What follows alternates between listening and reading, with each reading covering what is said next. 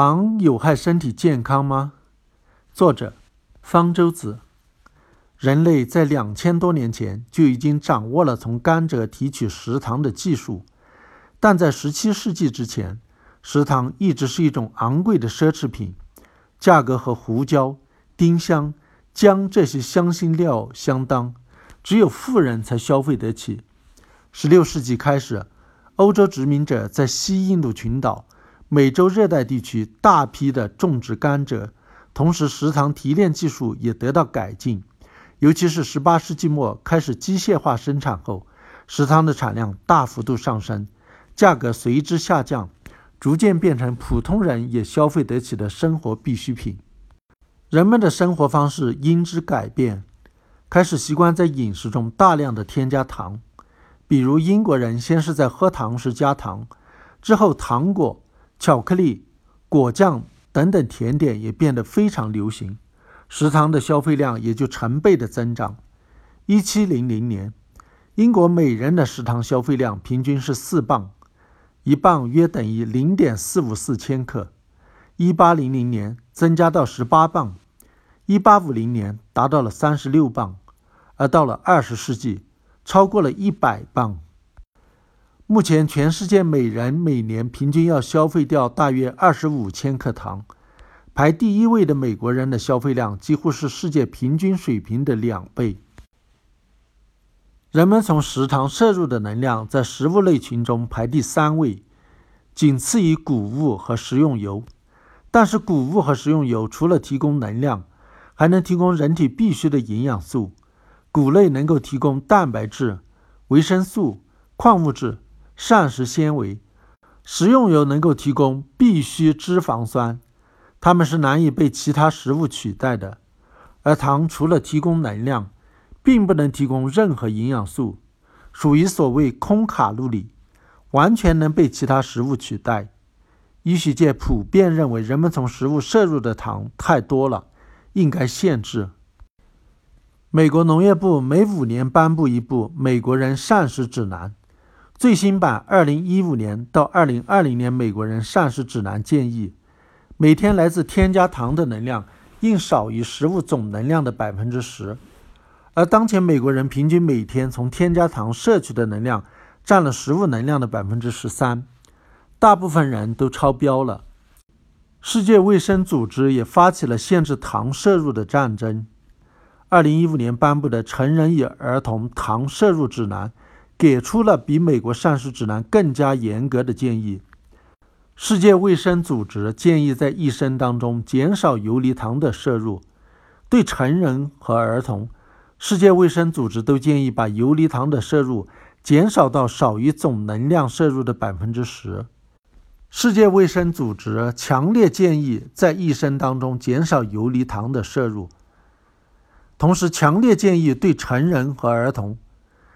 把游离糖的摄入减少到少于总能量摄入的百分之十。有条件建议将游离糖的摄入进一步减少到低于总能量摄入的百分之五。比较美国膳食指南和世界卫生组织指南，会发现二者略有差异。美国膳食指南针对的是添加糖，指的是加工、烹饪时添加到食品当中的蔗糖、糖浆、果糖、葡萄糖、蜂蜜、麦芽糖。等各类糖类甜味剂，并不包括食物中天然存在的糖。而世界卫生组织说的游离糖，指厂商、厨师或者消费者添加到食品中的单糖和双糖，以及蜂蜜、糖浆、果汁和果汁浓缩液中天然存在的糖。主要的差别在于果汁、果汁浓缩液。如果是未添加糖的原汁，美国膳食指南是不把里面的糖分算进去的。但是果汁中都含有游离糖，按照世界卫生组织的建议是要算的。至于完整水果和蔬菜中的糖，被称为内源性糖，并不属于游离糖。为什么同样是糖，内源性糖就可以不算呢？这是因为内源性糖由植物细胞壁包裹。消化起来比较缓慢，进入血流所需的时间比游离糖长。淀粉等多糖类碳水化合物也会被消化成葡萄糖，但是消化吸收同样比较缓慢。因此，内源性糖多糖虽然和游离糖一样能够提供相同的能量，但是对身体的危害没有游离糖那么大。游离糖对人体究竟有什么特别的危害呢？要确定一种在食物中几乎无处不在的成分的害处是非常困难的。通常有两种研究方法，一种是随机对照临床实验，将实验对象随机的分成两组，控制他们的饮食，一组摄入的游离糖多，一组摄入的少，一段时间后比较他们的身体状况。另外一种方法是队列研究，并不对研究对象的饮食进行干预，而是根据他们过去或者现在的饮食中游离糖含量的高低进行分组。比较他们的身体状况，如果根据的是他们过去的饮食情况做的对比实验，叫做回顾性队列研究；如果是根据当前和将来的饮食情况做一段时间的追踪调查，叫做前瞻性队列研究。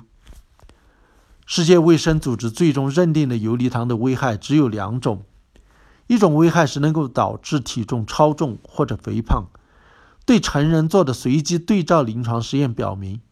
减少游离糖的摄入与体重的减轻相关，相反的，增加游离糖的摄入伴随着体重的增加。对儿童做的随机对照临床实验未发现游离糖的摄入量与体重有关，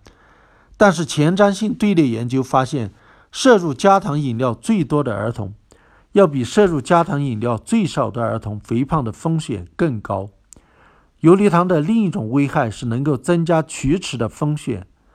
队列研究表明，游离糖摄入量超过食物总能量百分之十的儿童或者成人，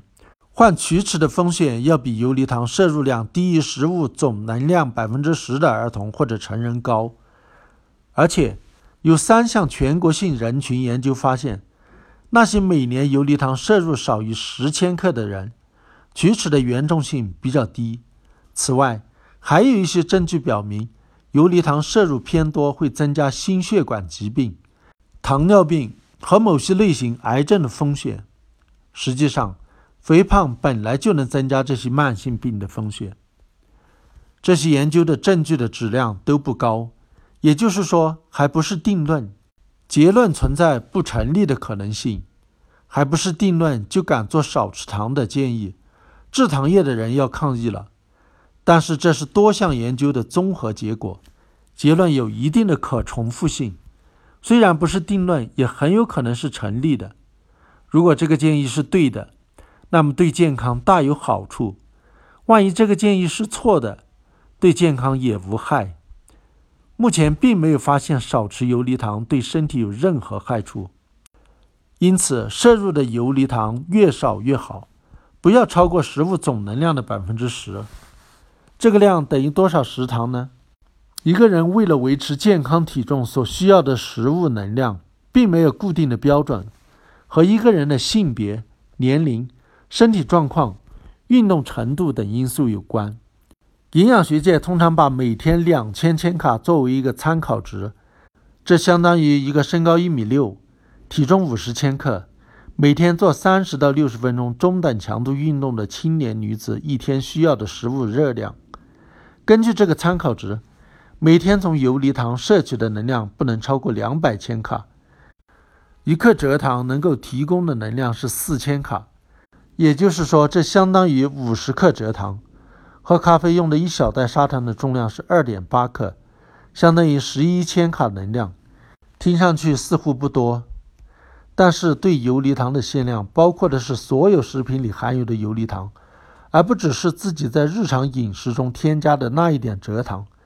一听可乐里糖的提供的能量是一百三十千卡，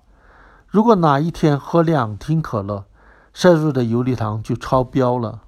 食品加工业使用的添加糖通常是从甘蔗、甜菜提炼的蔗糖。这种情形在二十世纪七十年代发生了变化。一九七七年，美国政府为了保护本国食糖产业。提高食糖进口的关税和实施限额，导致食糖价格上涨。迫使美国饮食厂商寻找便宜的食糖替代品，开始大量的使用玉米淀粉生产的果葡糖浆。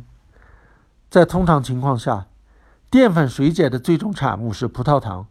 但是葡萄糖的甜度不高。如果加入木糖异构酶，一部分葡萄糖会被转化为比较甜的果糖，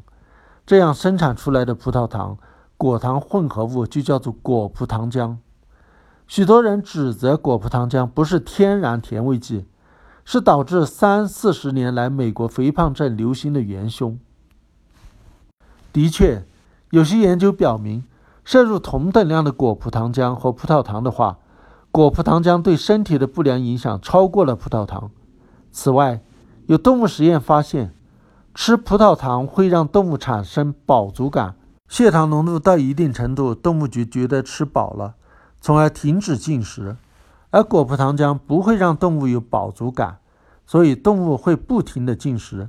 就容易发胖。还有的研究发现。果葡糖浆要比葡萄糖更容易转化为甘油三酯，造成脏器脂肪的沉积。果葡糖浆与葡萄糖的区别在于，它除了含有葡萄糖，还含有果糖，所以它对身体的不良影响都是因为果糖导致的。但是果葡糖浆虽然也被叫做高果糖玉米糖浆，其实它里面的果糖含量并不算高。我们可以把它跟蔗糖做个对比。蔗糖是一种双糖，一分子的蔗糖消化后产生一分子的葡萄糖和一分子的果糖，相当于含有百分之五十的果糖。食品加工业使用的果葡糖浆主要有两种，一种叫做 HFCS 四二，用于糕点、谷物早餐、饮料等各种加工食品，其果糖含量为百分之四十二，比蔗糖中的果糖含量低。另一种叫做 HFCS 五五，其果糖含量高一些，为百分之五十五，但也只是比蔗糖中的果糖含量稍高而已。后一种果葡糖浆其实是模拟的蜂蜜，蜂蜜中果糖的含量大约是百分之五十五，反而是某些果汁中的果糖含量高得惊人，例如苹果汁中的果糖含量是葡萄糖的两倍。如果担心果糖的危害的话，首先要担心的是天然的果汁，所以把美国肥胖症的增加归咎于用非天然的果葡糖浆取代天然的蔗糖是没有道理的。果葡糖浆对身体的害处并不比蔗糖大。如果你听信了某些养生专家、有机食品组织的宣传，由于害怕果葡糖浆而改吃标榜不含果葡糖浆、只含天然甜味剂的食品。以为吃天然的蔗糖、蜂蜜就对身体无害，可以放开了吃，那就糟糕了。只要是游离糖，就对身体有害。不管是非天然的果葡糖浆，还是蔗糖、蜂蜜乃至果汁中的果糖、葡萄糖，明智的选择是尽量减少游离糖的摄入，而不是去寻找天然的替代品。